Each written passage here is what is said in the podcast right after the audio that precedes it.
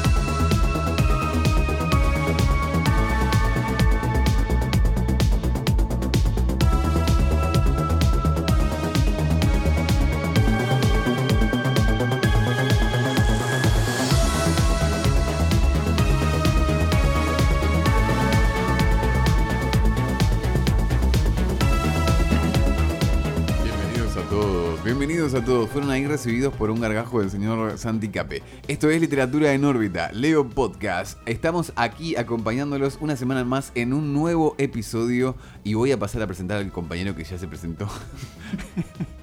Él solo, ¿verdad? ¿Cómo andas, Cape? ¿Todo bien? Todo bien, todo bien. Para. Espera, no estaba prendido el micrófono todavía. No lo sé, para mí salió. Para mí lo hizo a propósito. lo hizo a propósito Dylan. No, bueno, no sé si ustedes lo saben, esto es como dato de color. Ahí arrancamos a hablar en serio, pero bueno, estas cosas iban a pasar indefectiblemente. Tuvimos una charla eh, semanas previas al comienzo de cosas que no tenía que hacer. pero como él le hace lo que quiere, bueno, acá estamos. ¿Cómo andas. Cape? ¿Todo bien? Sí, todo bien, todo bien. Cansado, ¿vos, Ever? Le das un poco de felicidad a, a este programa, ¿sabes? Sí, obvio. Sin mí no sería nada este programa. Ay, se cree mil, se cree mil. Escúchame, Capé, hoy llegó el turno de qué? ¿De qué vamos a hablar? De cosas que vuelan, ¿verdad? Cosas que vuelan, cosas que se transforman. de cosas que se tocan en el aire. Parecemos un podcast de autoayuda, pero no, no, no somos ni un mantra ni nada de eso. Hoy vamos a hablar, como estuvimos adelantando, en nuestra cuenta de Instagram. Vayan a seguirnos, arroba literatura en órbita, ok, de las brujas voladoras. De las brujas voladoras de la región de Latinoamérica. Si no vamos a hablar de la bruja clásica, por eso hicimos esa aclaración del concepto de voladoras, porque tiene que ver con lo que es la región andina, la región de América del Sur, ¿verdad, Capé? Sí, verdad. Región andina, también región Centroamérica del Sur. Hoy estuviste discutiendo un poco eh, si era de región andina lo que habíamos buscado, pero para mí sí. Bueno, Sí, porque de hecho cuando los jugadores van a jugar, los jugadores van a jugar eh, su juego a Bolivia, cuando van a, a jugar al fútbol a Bolivia es como que se quedan sin oxígeno, ¿puede ser? Sí, Porque está hay bien, alturas sí, ahí, sí. está bien. Entonces Sí. Bolivia, como bien encontramos hoy, parte de la leyenda de las brujas voladoras, eh, entra dentro de lo que es el andino. Sí, a ver, yo busqué región andina y decía región de Venezuela. Así corto te la digo. Ese es el problema de no haber prestado atención en geografía. Ustedes no lo hagan en sus casas. Pero como dijimos recién, hoy vamos a hablar de cosas que vuelan y para arrancar vamos a hacerlo hablando de pajaritos. Los pajaritos como símbolos, ¿no? No Sí. estamos hablando de la típica paloma mensajera que llevaba un sobrecito en el pico, No, tampoco del cuentito de mamá de me lo contó un pajarito, sí. ni tampoco de la cigüeña, porque los No. padres garchan. Claro, todos sabemos No, ya que no nos comamos esas cuentas. Si no, ya. no, no, no escuchen. Si no saben eso, no escuchen este programa. No, bueno, me parece que fue un spoiler grosso si, si no sabías eso. Pero bueno, no importa. Vamos a elipsar esa parte. Vamos a volver entonces a esta idea de los pajaritos voladores que transmiten mensajes, pero no eh, mensajes literales, sino que lo hacen como símbolos, ¿verdad? Representan distintas ideas. Ya hablando de la paloma y no mensajera, la paloma si volaba para un lado era un buen augurio y si volaba para el otro era un mal augurio. Esto lo podemos ver en el poema de Miacid, cuando la paloma vuela a la siniestra, dice, porque es la izquierda, la izquierda es todo lo que está mal Siempre. según el poema de Miocid. Cid, eh, va a traer eh, mala suerte. Pero cuando vuela hacia el lado derecho por la eh, costado por la curtiembre diestra va a traer buena suerte. Pero no vamos a hablar de la palomita, ni del poema de Neocid, ni de los europeos, porque como dijimos, vamos a remontarnos un poco más acá. Sí, En un principio, mi contacto con los pájaros mensajeros y con los pájaros que traen algún tipo de mensaje fue siempre mi vieja, mi abuela y todas esas mujeres de casa que son las que transmiten un poco la herencia cultural porque son en un tiempo, fueron en un tiempo las que estaban en casa criándonos a nosotros, ¿verdad? la cosa ha cambiado bastante por suerte. Pero eh, recuerdo a mi madre hablar de el pájaro carpintero que es el que auguria la muerte. Si se para frente a un cable o frente al portón de tu casa, alguien de tu familia va a morir. O si vuela en círculo también alrededor de tu casa, es que eh, vas a perder a algún familiar importante. Otra de las creencias... Sí, no sé qué querías decir, no, no, sí, que te quería seguir con otra de las creencias. Ah, pero dale, ¿querés disculpame. decir no, no, no, no, no, dale. Bueno, nada, otra de las creencias ¿Cómo eh, estás son, hoy? por Hoy ejemplo. estás re tóxico. Bueno, hoy ya se está yendo al carajo esto. No, no, no, no, ya el segundo. El, el primero fue más serio, ¿viste? Dale. Otra de las creencias, por ejemplo, es la del colibrí, ¿no?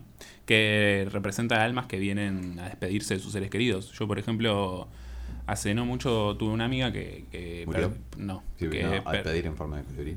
eh, no, que perdió a su abuela y el colibrí rondaba por, por su casa y, y te encontrabas con, con esa idea de que el colibrí representaba a su abuela.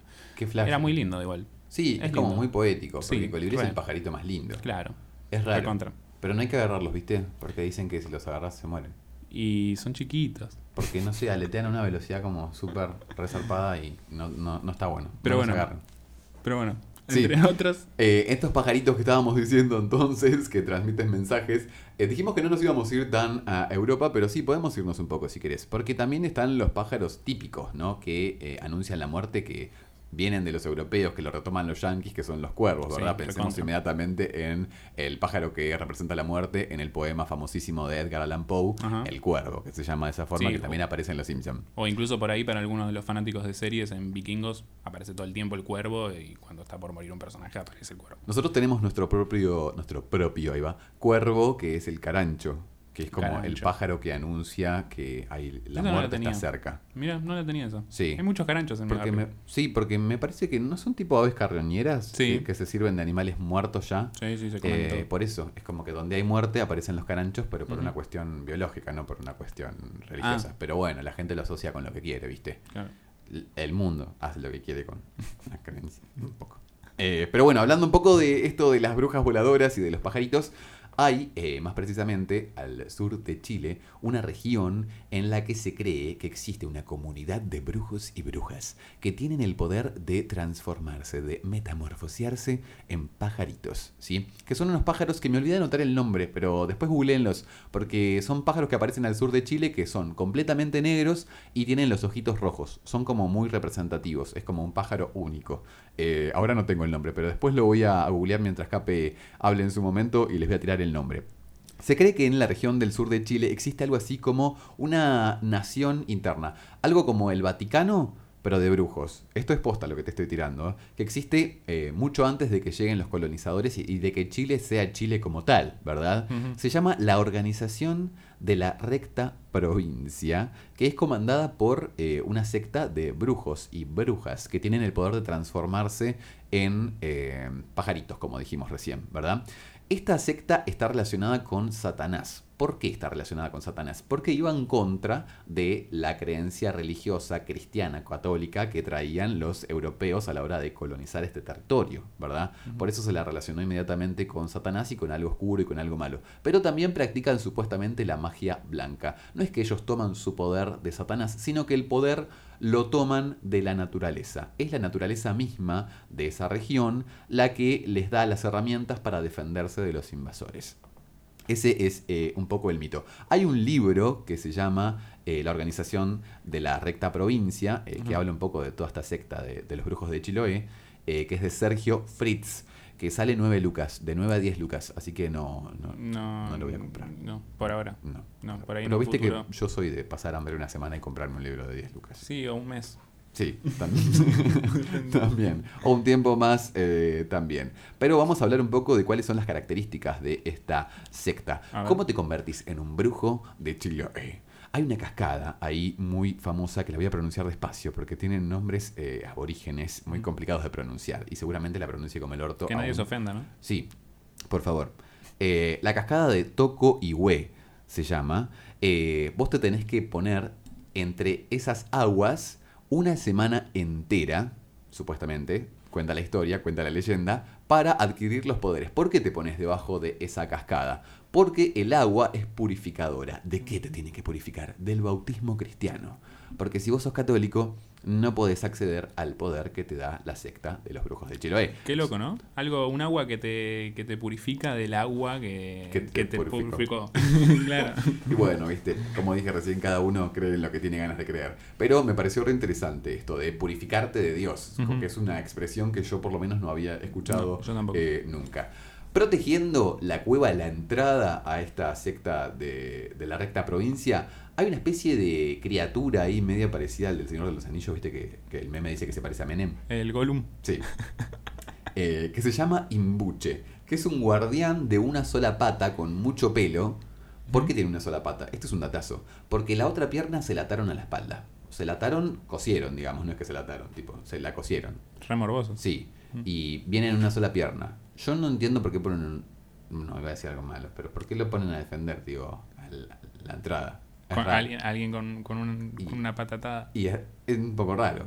Sí. Eh, pero bueno, eh, cuestión que está este imbuche, que es esa criatura eh, demoníaca, siempre lo demoníaco asociado a lo anticristiano, porque ellos no toman el poder de Satanás, sino que lo toman de la naturaleza. Pero bueno, viste, la iglesia católica es así, un poco. Pero bueno, este imbuche está ahí defendiendo, inclusive algunos dicen que tiene la, la piel cubierta por un traje hecho de piel humana. Mm. Datol, Ujú. cosido, así tipo Frankenstein. O sea, es un chabón de una sola pierna que tiene mucho pelo por todos lados y que tiene eh, ropa hecha de, de piel humana. No sé por qué ponen esa cara, porque ¿Cómo? vos cuando usás cuero de vaca te estás poniendo piel muerta también. Sí, pero yo no uso cuero de vaca. Y además, eh, creo, creo en usarlo, por lo menos, ¿no? Eh, no, puse esa cara porque me imaginaba justamente al Gollum con mucho vello púbico y... ¿Por qué público? No sé, porque me imagino el pelo así... Pero yo nunca dije que tenía. Capaz que por una relación... por- por- capaz saqué una relación de algo que me pasó hoy, pero, pero bueno. no, no. Prefiero no. ¿Viste que, viste que te compraste un libro y venía un pelito raro. ¿Qué? Ah, es ¿Te verdad, mira. Bueno, es verdad. Vi- Compramos un libro y vino con un pelo adentro. Con un pelo con rulos. Pero no, suponemos que era alguien con que tenía rulos en la cabeza. ¿no? Em, Sí, ¿qué- qué- ¿cómo nos fuimos de esto? Pero bueno, aclarando un poco que estas brujas de Chiloé tenían el poder de metamorfosearse, de transformarse en pajaritos para transmitir mensajes. ¿sí? Ese era un poco su rol. Porque los pájaros simbolizan distintas cosas, entonces se transformaban en cada especie de pájaro según el mensaje que tenían que transmitir. Lo que me pareció un datazo de color sumamente interesante. Pero además de estas brujas de Chiloé, existen otras leyendas que tienen que ver con el norte de Ecuador de las brujas voladoras, ¿verdad, Capi? Sí, sí, sí, ligado como dijiste al norte de Ecuador, están las voladoras que no, no se transformaban en pájaros, no, no hay relación con eso, pero eh, sí se hablaba de, de estas como unas mujeres con un atuendo, una túnica blanca, muy lindas, bonitas, eh, desligadas a la idea... Hegemónicas. Sí. Mm. Desligadas a, a la idea de bruja nórdica, ¿no? De, la mujer fea, Sí. vieja, narigona, con cual, la verruga. Con la escoba, con el ayudante de Satanás. tal cual. Estas, es más, la, la túnica esta blanca que usan está relacionada al- a las hechicerías de. a los, hechi- a los hechizos de magia blanca, ¿no? Ujú. Que es, bueno, todo mal relacionado con lo bueno. Y dicen que para volar, eh, sus- se abrían los brazos y se suspendían, como un personaje de Dragon Ball Z, tipo Goku. tipo Goku. Pero Claro. sin. Bueno, Goku no sé si suspende los brazos. Eran pero... como brujas ultra instinto. Tocaste tema, pero bueno. Eh, ¿Y qué, qué función tenían? De- decían que tenían sobre todo la función de divulgar las noticias. En esa época eh, no llegaba, no había medios de comunicación, no existía Facebook, no existía Twitter, nada. Entonces tenían la función de irse a los pueblos cercanos y llegaban después a su pueblo el otro día de la mañana y empezaban a divulgar las noticias de, de, de alrededores, ¿no? Eh, sobre guerra, sobre lo que sea. Eh, Mensajeras. ¿Cómo? Mensajeras. Sí, mensajeras, claro. Em, entonces, eh, ¿qué pasaba con estas voladoras? Eh, de todas formas, eh, las leyendas dicen que había un medio un mal respecto a estas, porque a ver, quien nunca, nadie, el humano nunca le gustó las cosas. Las mujeres que vuelan. Tampoco, menos las mujeres que vuelan, tal cual. Entonces, No está muy bien eh, entonces decían que para, para, para bajarlas tenían que hacer como cruz, una cruz en el piso o clavar una estaca en el piso. Entonces podía bajarlas, podían reconocer y una vez que las reconocían... Pero que ellas bajaban tipo imán a la cruz. No sé, no Claro. tengo ese dato, pero se decía eso. Probemos. ¿Quieres probar? Bueno. Eh, entonces una vez que bajaba, y la idea que era reconocerla, esta bruja eh, se iba y al siguiente día tenía que venir con sal, y eso significaba que la podías eh, asesinar. Eh, hay mucha información sobre esto, pero toda la información medio que se repite, ¿viste? Claro. Entonces como que son la mayoría leyendas de- del norte de Ecuador, de zonas como Mira, Urcuquí y Pimampiro. Perdón si lo menciono mal. No, no, ¿me las puedes de- decir de vuelta? Por? Eh, no. Pimampiro, ¿te gustó? Bueno. Eh, se dice que hay una tradición oral que dice que una voladora en Pimampiro llamada eh, Obdulia o algo así, Obdulia, Obdulia. Obdulia, Sí. fue atrapada en la hacienda San Rafael. Es una leyenda, no hay ningún dato. No, nada. no tenemos pruebas, pero tampoco dudas. Claro, tal cual. O sea, No yo ni afirmo. Exacto. No niego ni afirmo haber También se decía mucha, a ver, estas eran tradiciones y cultura pasada de boca en boca, ¿no? Claro. Sobre todo por ahí en las abuelas, en las viejas criadas y todo eso, que decían que contaban estas historias para que los pendejos no se manden cagadas, para que duerman mejor a la noche. Pero bueno, también es medio contradictorio, ¿no? Porque supuestamente no, no eran malas. Pero bueno, es toda esta idea de, como dijiste vos, mujeres que Demonizar, vuelan. demonizar a la mujer. Claro, demonizar a la mujer que vuela. O sea, para una mujer, para colmo, vuela. O sea, Claro, sospechosa. No, o sea, por favor, no. Nada no bueno puede salir de ahí. Tal cual. Pero eh, otra de. Decime. Sí, un dato más de color que este está interesante. Decían que estas eh, eh, voladoras podían transformar a los hombres en gallos y eh, hacían con las manos eh, ramos de plátanos. Entonces, eh, hay una anécdota muy interesante que dice que un, un doctor en una ciudad del norte de Ecuador se ausentó por tres días y tras acudir a una fiesta eh, cayó con la explicación de que estuvo en mira amarrado a la pata de una cama, convertido en gallo y que recién se escapaba de las brujas. Claro. Para mí se fue re de jirafa eh, Claro. y bueno, vamos a ver qué pasó, pero bueno. Eh, O sea que sí tienen el poder de transformar como la bruja clásica a los demás en otros animales. Sí, pero, además no a los hombres sobre todo. Sí. Nunca se habló de mujeres. Claro, por eso eran mal vistas. Y seguramente. Porque atacaban a los hombres. Me gusta. La tradición, digo. ¿Cómo le buscó la vuelta? ¿De qué? ¿De eso? Pero otra de las leyendas que tienen que ver con estas brujas voladoras tienen que ver con la idea de las cabezas voladoras. Y ahí ya nos remontamos un poquito más acá, no allá a Ecuador al norte ni al sur de Chile, sino al norte de Argentina, eh, el sur de Bolivia y el, un poco también el sur de Paraguay. Ahí tenía algo que ver con esta idea de las cabezas voladoras, que es la que a mí más me gustó de Sí, a las tres. ¿eh? Sí. Es eh, un poco la más turbia. Sí, la más macabra. La más gore. Sí. Eh, esta es una leyenda andina.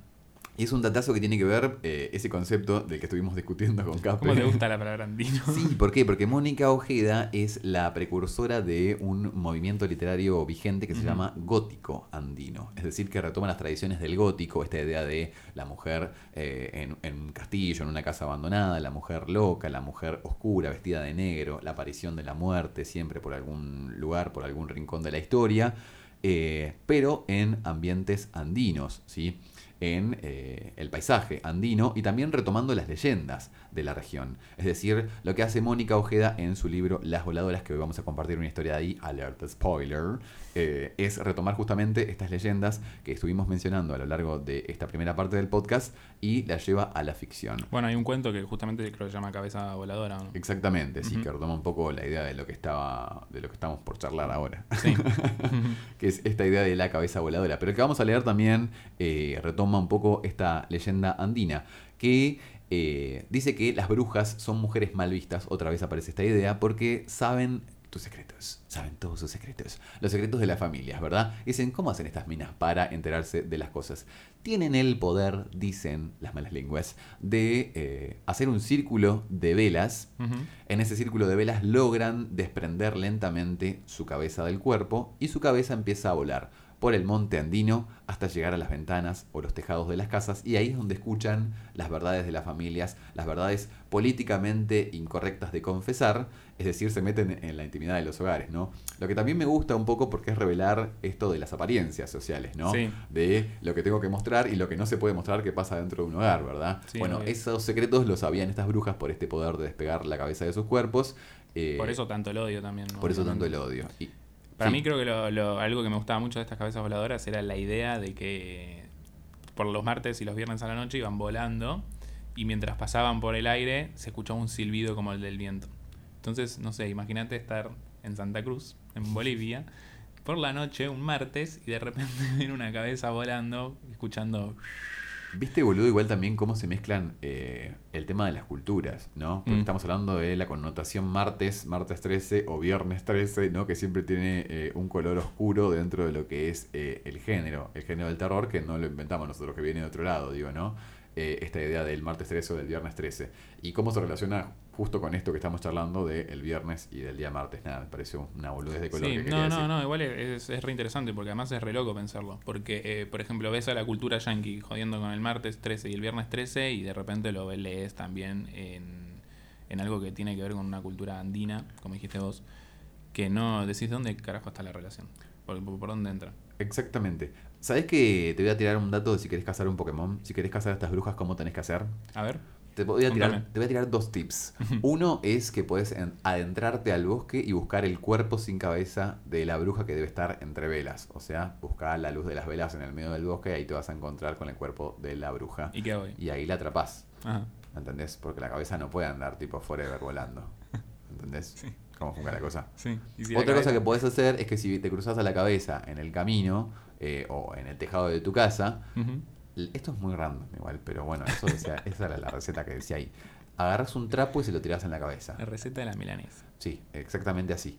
Agarras un trapo, se lo tirás en la cabeza y la cabeza cae. Ahí la agarras y ves la cara de la bruja, a ver de quién se trata. ¿Quién era la que estaba ahí husmeando un poco eh, la chusma. en tu casa? Me gusta. Esta Sí, es la que más me bueno. gustó. Sí, es la que más me gustó eh, de las tres. Este, mm, otra cosa que quiero mencionarte en función de eh, esta leyenda de las eh, cabezas voladoras eh, andinas es algo que se llama el Cati Cati. ¿Mm? O sea, ¿Quieres saber qué es el Cati. Cati? ¿De vuelta? Cati Cati. Cati, cati. Cati con Q. Ok. Con Q de queso. Mm. Bueno, el Cati Cati lo que hace es eh, dar una explicación mitológica, religiosa, en función de esto que estamos hablando, a lo que se conoce eh, como muerte súbita. ¿sí? Dicen, ¿por qué se produce la muerte súbita? ¿Por qué la gente se muere dormida?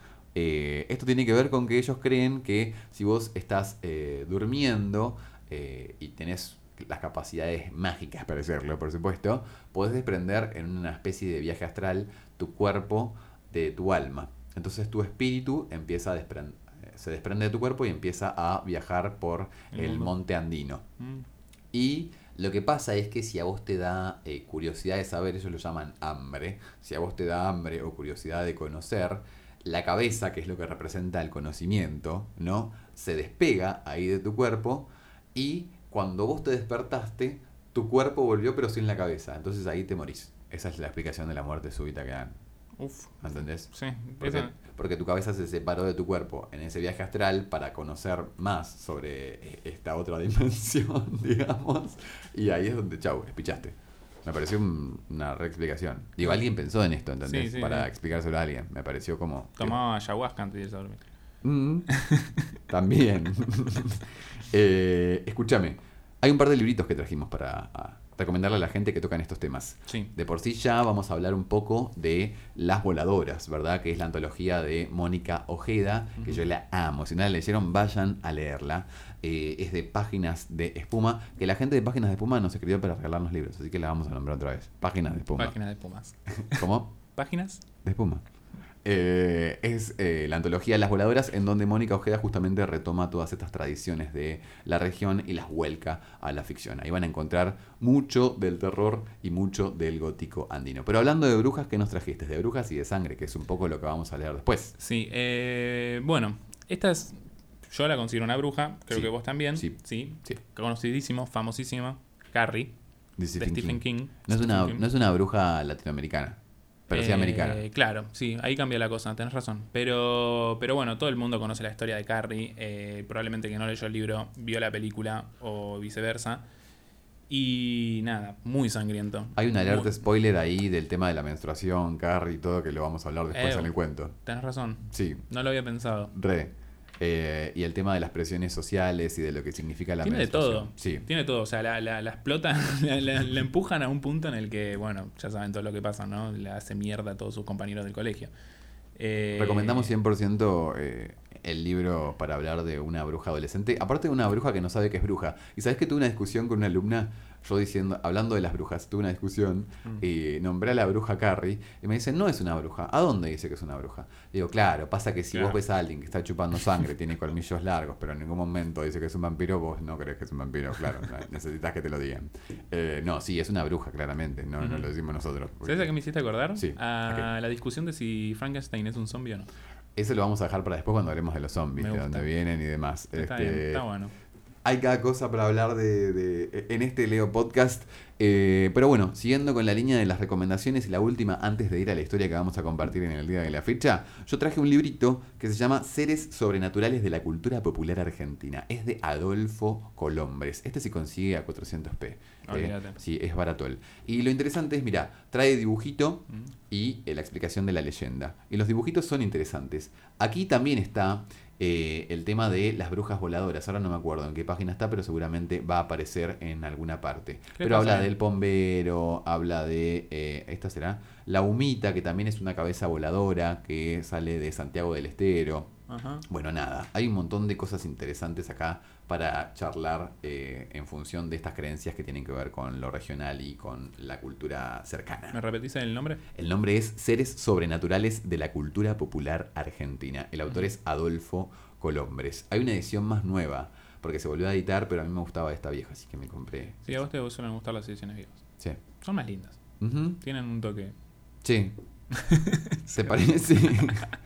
No quiero cortarte el mambo, pero ¿te parece si vamos a la Leo biografía para adelantarles a las personas que están escuchando este podcast cuál es el cuento que vamos a leer en el día de la fecha? ¿Te parece? Perfecto. Vamos con la Leo biografía. Leo Biografía. Mónica Ojeda Franco, Guayaquil, 17 de mayo de 1988. Es una escritora ecuatoriana considerada como una de las novelistas más relevantes de la literatura latinoamericana contemporánea. En 2017 fue incluida en la lista Bogotá 39 como uno de los 39 mejores escritores latinoamericanos de ficción menores de 40 años. Entre los reconocimientos con los que ha sido galardonada se cuentan el Premio Príncipe Claus Nueva Generación y el Premio Alba Narrativa, además de quedar entre los finalistas del Premio Bienal de Novela Mario Vargas Llosa y del Premio de Narrativa Breda Rivera del Duero.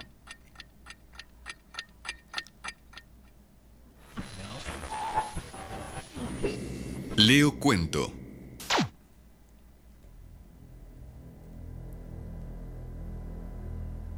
Me gusta la sangre. Alguna vez me preguntaron, ¿desde hace cuánto, ranita? Y yo respondí, desde siempre, reptil. No recuerdo un solo día que no haya abierto mi cuerpo para ver la sangre brotar como agua fresca. Agua pura de jardín, agua tibia de amapola. Recuerdo que de niña me caía a propósito. Me quitaba las costras y las dejaba sobre las sábanas, la bañera, el plato frío de firulais. Tocaba mi sangre, olía mi sangre. Recuerdo la piel de gallina. Hay tantos colores que si los juntás parecen un arco iris malo y bruto. Pero yo soy como los inuit. Veo cientos de rojos cuando abro una herida y la araño para que se manchen mis uñas de verdad. Me gusta que las uñas se ensucien por debajo, que parezca que se van a salir, que se noten mis huellas digitales, que atardezca y se oxiden las nubes. A veces cuento los tonos y me pierdo con tanto número largo, tanto número feo. También he intentado nombrarlos en mi cabeza. Rojo caracha, rojo terreno, rojo aguja, rojo raspón. Pero luego olvido los nombres y tengo que inventarme otros. Rojo canoa, rojo hígado, rojo pulga. Yo recuerdo todo. Por ejemplo, mi piel de gallina y la cabeza de gallina rodando en círculos junto a los pies de la abuela. Son dos cosas distintas, pero iguales. Mi piel levantada, la cabeza caída dibujando la forma de un vientre hinchado, una redondez perfecta, como Dios. El tiempo es una circunferencia, decía la abuela. Ella era gorda y besaba a los animales antes de decapitarlos o degollarlos. Los besaba en el cogote, los besaba en las pezuñas. Sus cabezas caían rodando sobre un mismo eje igual que un trompo, o en espiral, como la concha de un caracol. Geometría divina. A veces yo beso la sangre de los animales y los labios se me ponen pesados, urgentes. Me quedo así hasta que la sangre se seca y se pone en rojo oscuro, rojo pelo de árbol, rojo cabeza de montaña. También beso mi sangre, pero menos, porque me da vergüenza. Es un gesto privado, como cuando cierro la puerta, me miro al espejo y me pego. Son bonitos los chichones, los hematomas, los cardenales, los moretones. Son parecidos al interior de una cueva, a las piedras que recojo del río y pongo debajo de mi almohada para escuchar el torrente. Funciona, aunque mami diría, no seas estúpida, tarada. Según mami, yo ya soy tarada, pero no estúpida. Según mami, todavía puedo salvarme de la estupidez. Cuando tenía 10 años, ella me dejó con la abuela para que aprendiera cosas. Ahora estoy aquí con los caracoles, los mosquitos y las culebras, con las ranas, los caballos y las cabras. Lavo los platos, barro el piso, cuido de los animales, restriego la espalda de la abuela con una piedra gris, recojo sus pelos blancos, le corto las uñas de las manos y de los pies. Seco las plantas y las hierbas. Ayudo a cocinar los remedios que enferman a las chicas. Canto una canción inventada por la noche que dice, ay, ay, ay, las niñas lloran, las ranas saltan, los pollitos pían, pío, pío, las vacas mugen, mu, los hombres jadean, aj, aj, aj. Las lechuzas ululan, u, u. Las niñas lloran, ay, ay. La abuela dice que tengo voz de cencerro, voz de lechón triste. Dice que mami me abandonó y que no va a volver. Se fue porque tienes el cerebro redondo, me explicó. Y tus ideas se caminan por encima. A mí me gusta que los animales dibujen mi cerebro sobre la hierba fresca. Un órgano brillante y bonito, como Dios oculto en las formas interiores. Hay personas que no lo entienden. Por ejemplo, mami nunca ha degollado a una vaca, nunca le ha abierto el vientre a un cerdo. No sabe que las cabezas ruedan en círculos y que sueltan sangre rojo músculo, sangre rojo arcilla, sangre rojo vino. En cambio, Firulais una vez le arrancó la cabeza a un gato. Yo creo que por eso se hacía pis en las alfombras, en la bañera, en el sofá. A mami no le gustaba limpiar nada de eso. ¡Guau, guau! decía, y mojaba de un amarillo azufre la casa vieja.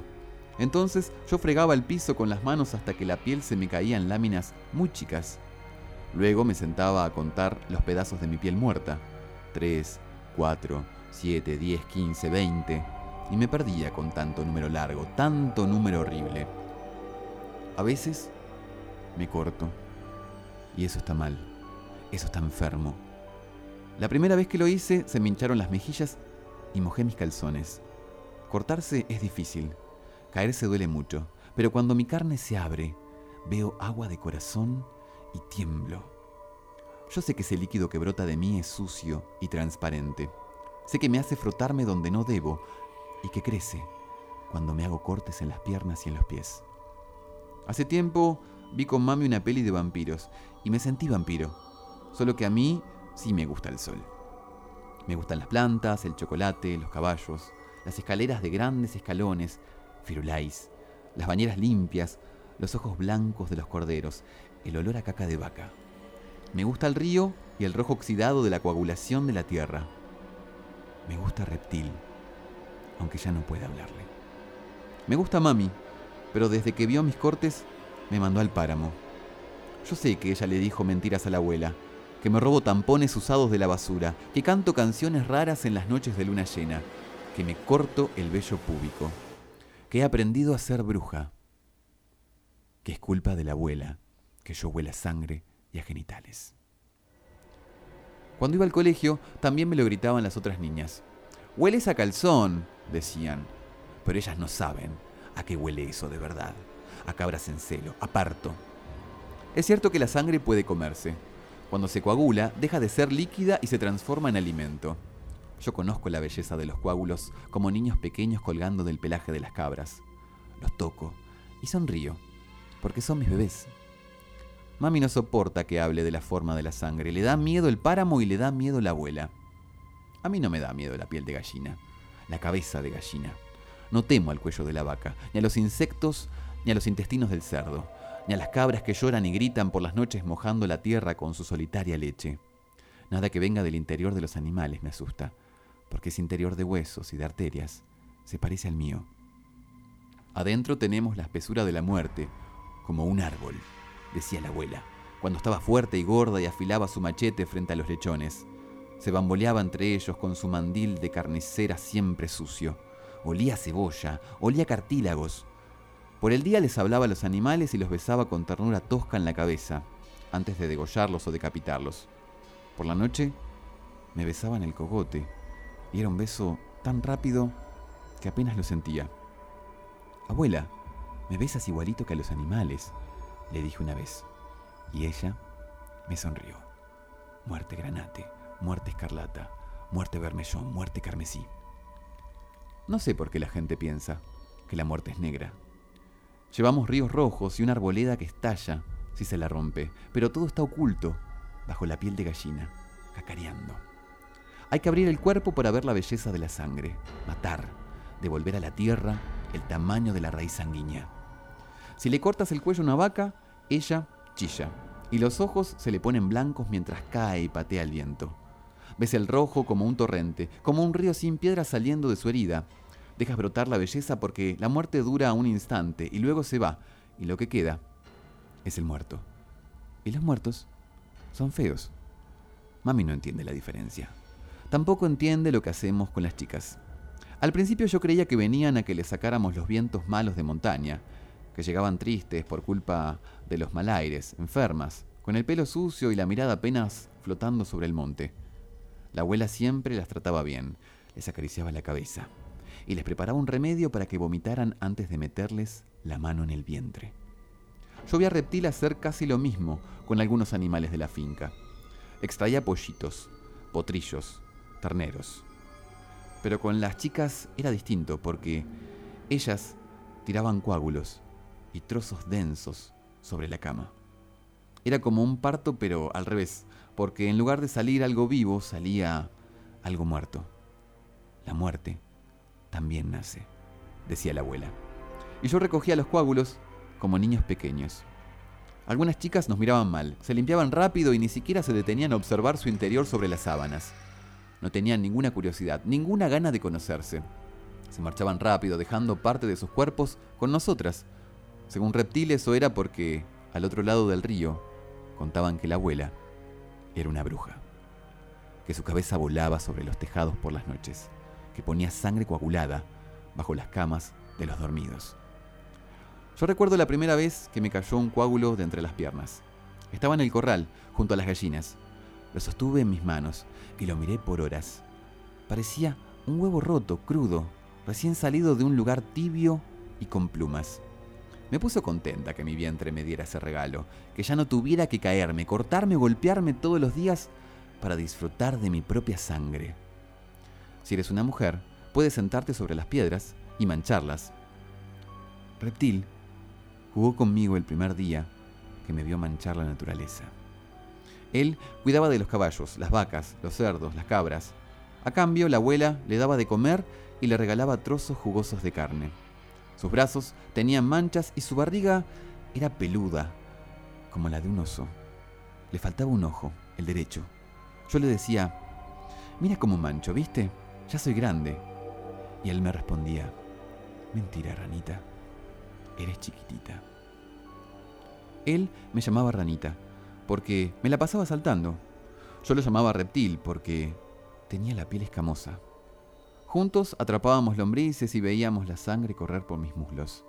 Él me abrazaba, me hablaba de su hija y de lo difícil que era ser padre de una niña guapa. Yo le contaba que nunca había conocido al mío, pero que algún día le preguntaría a mami, que algún día sabría cómo era. Entonces él me decía, pobre ranita, que no tiene papi. Y me daba besos distintos a los de la abuela, besos babosos, con mal aliento. En ese tiempo Reptil hacía mucho por nosotras. Ayudaba a parir a los animales, repartía el abono, alimentaba a los cerdos, le quitaba las garrapatas al ganado y las aplastaba con sus uñas contra la valla. Mantenía lejos a los niños que cruzaban el río para insultarnos. Comía con nosotras y jamás preguntaba por las chicas. Frente a la abuela, él apenas me dirigía la palabra, pero a veces, si estábamos solos, me pedía que le hablara de Firulais. Y yo lloraba, porque lo extrañaba mucho y en la finca no teníamos perro. Otras me daba de beber algo amargo, que me hacía dormir en los matorrales. Cuando me despertaba, volví a casa con cansancio y dolor entre las piernas, pero fingía estar bien para que la abuela no se enojara.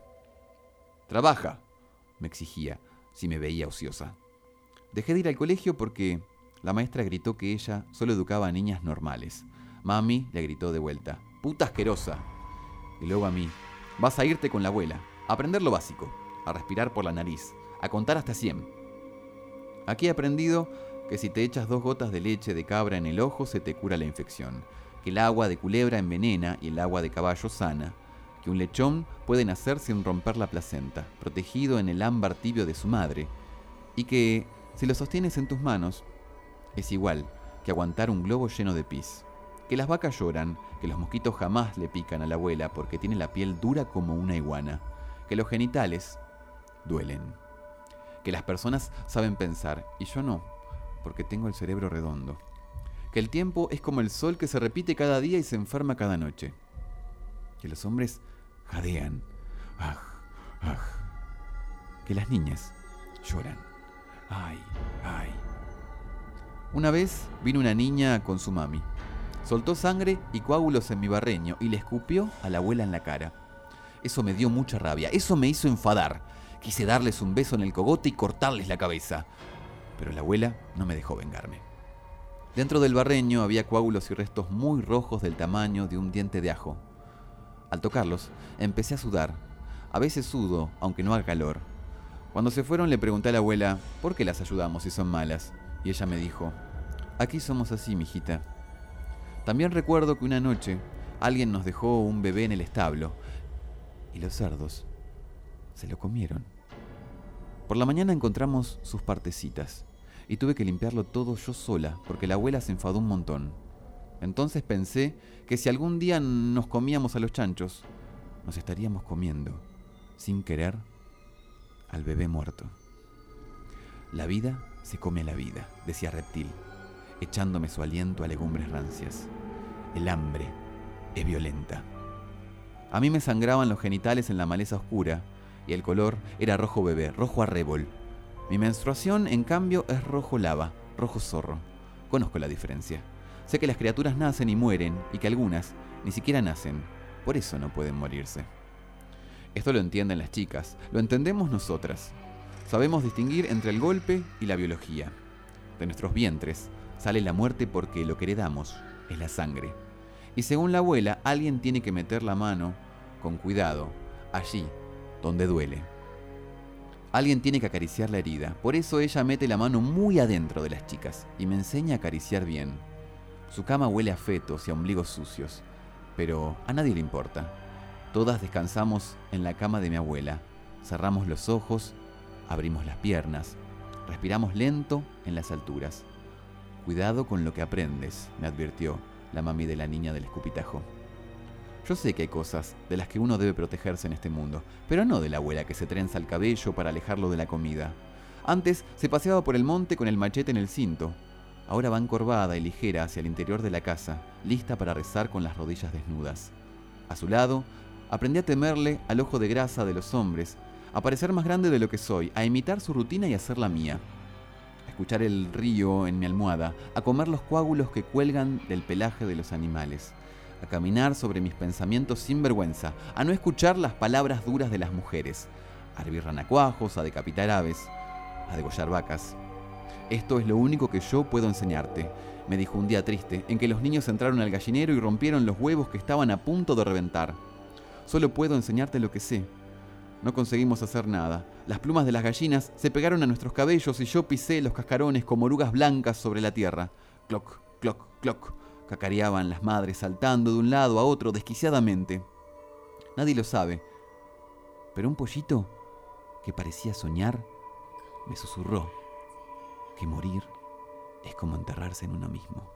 Algo privado y secreto, igual que lo que cubren mis calzones. Luego le pregunté, ¿puede un huevo romperse dentro de una gallina? Y él no supo qué responderme. Por culpa de ese pollo hubo noches en las que soñé que a la abuela se le despegaba la cabeza. Era una cabeza amable y quieta, como la de las gallinas, y volaba en círculos. Geometría divina. También hubo noches en las que me pregunté cosas. Por ejemplo, ¿por qué el rojo decapitación y el rojo degollación son tan distintos? ¿O por qué Dios hace un círculo con las cabezas de los animales que matamos en la finca? ¿O por qué cuando mi barriga se puso un poco redonda la abuela me desnudó y me hizo sacar la lengua hasta que me mareé? ¿O por qué me miró largo rato entre los muslos, apretando los dientes? ¿O por qué lloró? Perdóname, mijita, me dijo despacio, y a mí me dio pena su llanto de murciélago, su llanto de ratita. Le abracé las piernas peludas con culebras y le pedí un perro bonito parecido a Firulais. Ella aceptó. Dos días después comimos con reptil.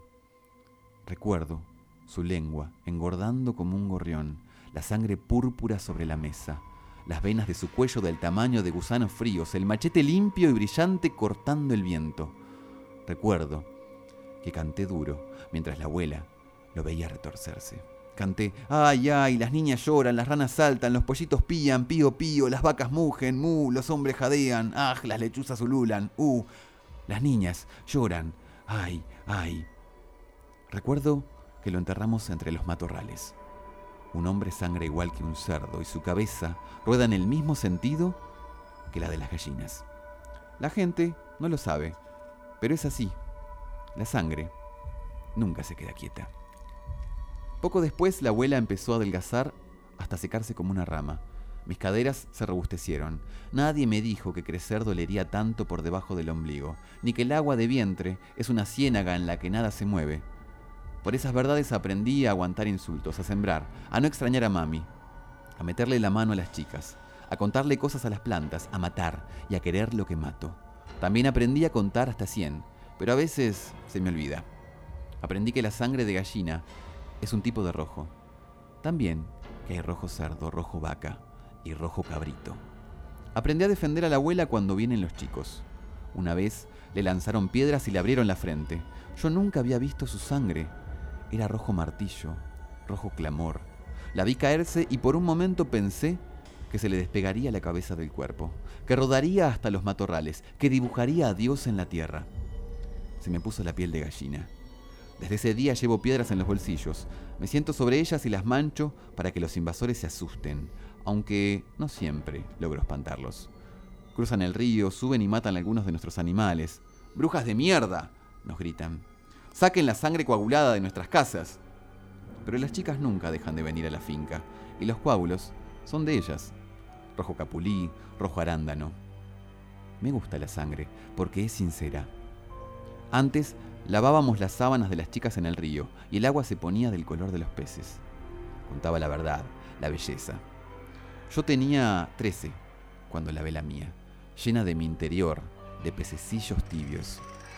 Ahora limpio la sábana sola. Escucho el torrente.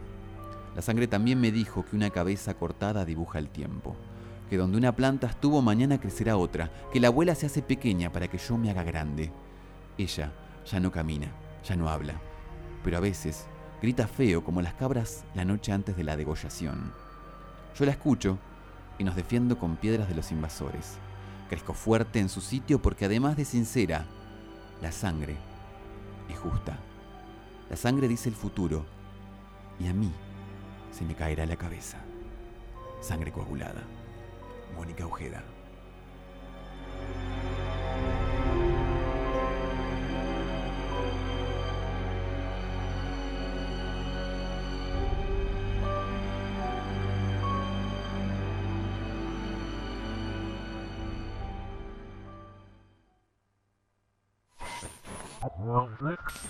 Volvé a escuchar este cuento en Spotify. Búscanos como Leo Podcast o en YouTube como Literatura en órbita. ¿Cómo me gusta ese cuento, nene? Me gusta un montón. Che, mientras contabas el cuento se pudrió. ¿Ah, sí? Sí. sí, ¿no? Estaba viendo un poco, pero no me quería desconcentrar. No, no, Porque si miraba para el costado iba a leer mal. Sí, sí, sí, sí. No, eh, bueno, pues Sí, bueno, que cosas. mm, anduvieron las brujas. Cosas de la Eh, realidad, sí. No, sí, eh, muy bueno el cuento, a mí me encantó. Sí, podemos relacionar un encanta montón este con lo Carrie, que es el libro que comentaste, porque también hay una bruja, aparece mucho el tema de la sangre como gran temática. Como Uno no. de los grandes temas de este cuento es el tema de la menstruación Sí. y del lugar que la sociedad le da a la menstruación, ¿no? La desinformación sobre la sexualidad que hay en este cuento. Sí, sí, sí, de todo, desde la menstruación, desde cuando, bueno, claramente es abusada, eh, queda embarazada, no entiende lo, muy bien lo que Claro, está pasando. no sabe lo que es la menstruación, no sabe hasta dónde alguien puede tocar su cuerpo, ¿verdad? Hay Sí. una desinformación muy grande. Después me pareció un personaje que, bueno, es una chica que claramente, más allá de la desinformación, tiene algún que otro problema mental, eh, porque, eh, bueno, sí, bueno, estaba obsesionada con la sangre, la, ¿verdad? ma- la madre no se equivocaba mucho, No. que era tarada y tenía cabeza Robaba redonda. tampones en la escuela, se Mm. automutilaba, ¿verdad? Una vez que eh, empieza su periodo menstrual, deja de cortarse porque ya puede tomar su propia sangre, Sí, ¿no? sí, sí, sí. Eh, Hay muchas cosas que se pueden sacar de, de este cuento y analizar por partes que tiene de todo, a ver, de todo. O sea, algo que me quedó mucho a mí, por ejemplo, es cuando cuenta del bebé abandonado, que se lo, coman, que se lo comen los cerdos. sí, Me parece increíble la idea esta de que se come, los cerdos se comen al bebé y la chica esta piensa, eh, si nosotros nos comemos los cerdos, nos estaríamos comiendo a los bebés. Sí, también un poco alusiona a la, a la mierda que comemos, ¿no? Porque si comemos un chancho, los chanchos suelen comer mucha basura. Nos estaríamos comiendo un poco de basura Sí, también. Sí, sí, sí. Eso me pareció muy copado. Pero también aparece el tema de las brujas, ¿verdad? Que es lo, lo- de lo que vinimos a hablar hoy, ¿no? Que es de lo que venimos a hablar hoy, que es esta abuela que supuestamente, según la gente, tiene el poder de despegar su cabeza. Pero es una bruja real, digamos, no es una bruja de estas que despega sus cabezas. Eh, es lo que se consideró una bruja durante mucho tiempo. Digo, eh, la iglesia durante toda la Edad Media mató a las mujeres que hacían estos laburos que hacía la abuela de eh, Ranita, ¿verdad? Que era eh, practicar abortos, eh, preparar remedios caseros para curar algunas enfermedades, ¿verdad? Esto Sí. es lo que era una bruja realmente. Las bueno que existen, digamos. esto de lo del aborto que, que a ver, la, la- la sangre coagulada es sangre como Sangre muerta. claro, y Claro. justamente un aborto es, es, es un poco eso, ¿no? Sangre muerta. O sea, Y esa frase de la muerte también uh, nace. eso está buenísimo. Que buena, tiene un montón de frases para Que Instagram. incluso después en un momento le, le pregunta al, al ¿qué era? Al, al, al pollito Sí. si un huevo podía romperse adentro Claro. de la gallina. Que, Todas las alusiones que hace, porque bueno, aclaremos que Argentina es uno de los pocos países en los que está Legalizado. despenalizada Sí. eh, el aborto eh, legalmente. Y eh, en Ecuador, de donde es oriunda Mónica Ojeda, todavía no. Hay una lucha ahí. Ella es muy súper feminista y, y me gusta igual que tire como esos datitos feministas eh, en el libro. sí, es mucho más fácil escribir con el aborto ya legalizado que... Claro, que en plena lucha. Sí. Esos son los verdaderos valientes. Che, eh, otra de las cosas que me gustó fue la evolución del personaje de la abuela. Uno empieza Mm. odiando a la abuela y después termina amando un Sí. poco a la abuela. Ahí, ahí Cuando me se parece. venga, ¿no? Sí, obvio. Mm. Cuando le corta la cabeza. Sí. Me pareció alucinógeno. Sí, sí, está muy este, Me gusta mucho lo de la abuela esto de, lo- de los besos que le daba a los animales antes de cortarle la, la cabeza.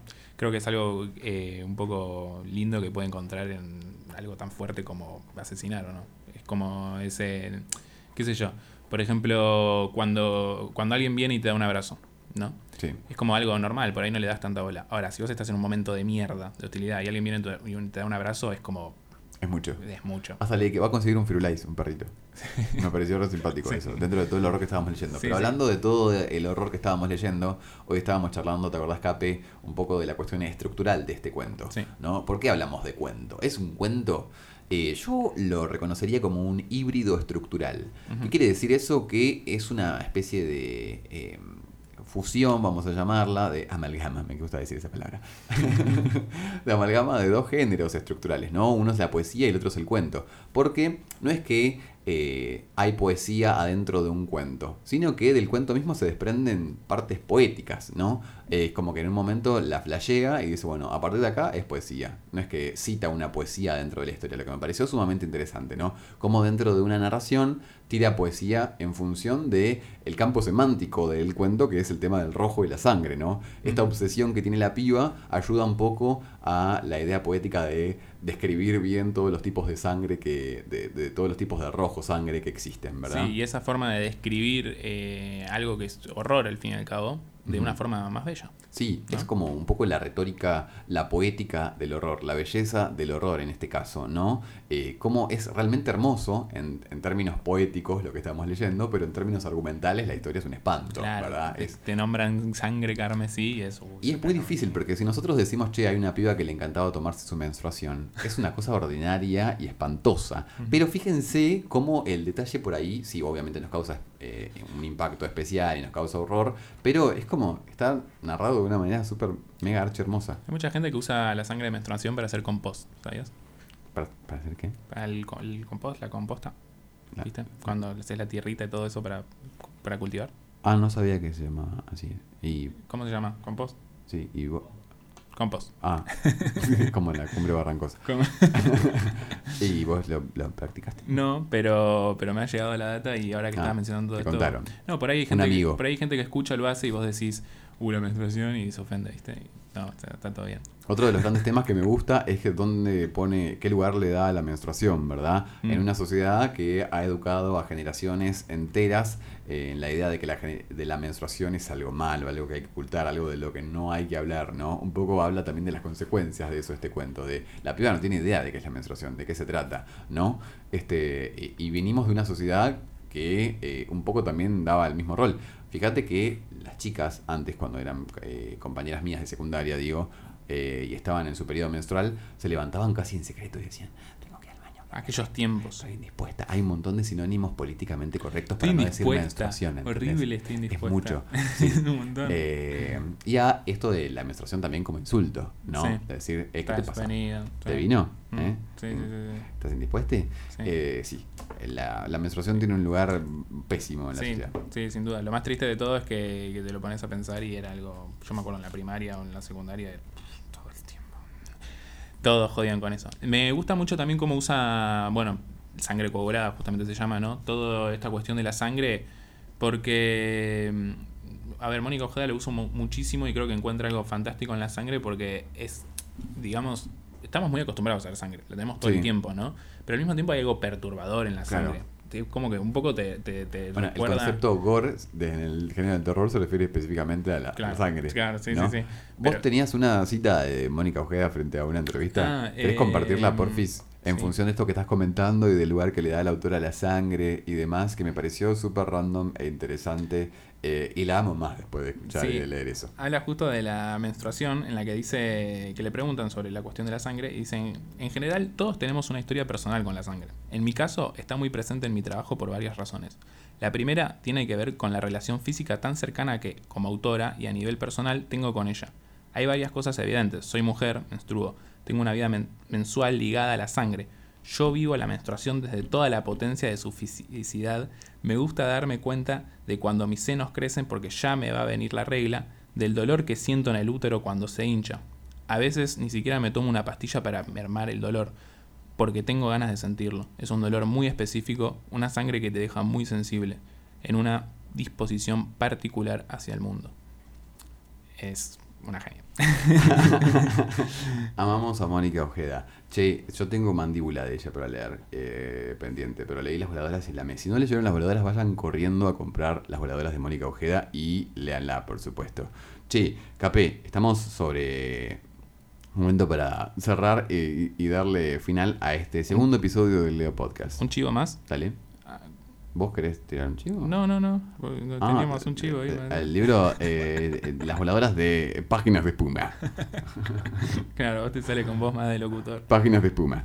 Bien, gente, esto ha sido todo por hoy. Este ha sido el Leo Podcast, episodio 2, Brujas Voladoras. Nos volvemos a encontrar el próximo viernes para compartirlos ahí a la tarde. Dijimos a las 7 y no sé si a las 7 de la tarde. Por- ah, ¿no? Eh, un poco antes capaz que se suba. Ah, te- Pero estás a las manija. 7 está seguro. Estás. No, porque después tengo que ir a trabajar, no tengo tiempo de subirlo. Está bien, ok, ok. Síganos en Spotify, activen la campanita, califíquenos en Spotify. Sí. Todas esas cosas ayudan Compartan, muchísimo. compartan. Sí, sí, sí. Si les gustó este delirio, compártanlo que nos van a ayudar mucho. Llamá y corta, llamá y corta. ¿Viste esos programas de la madrugada antes?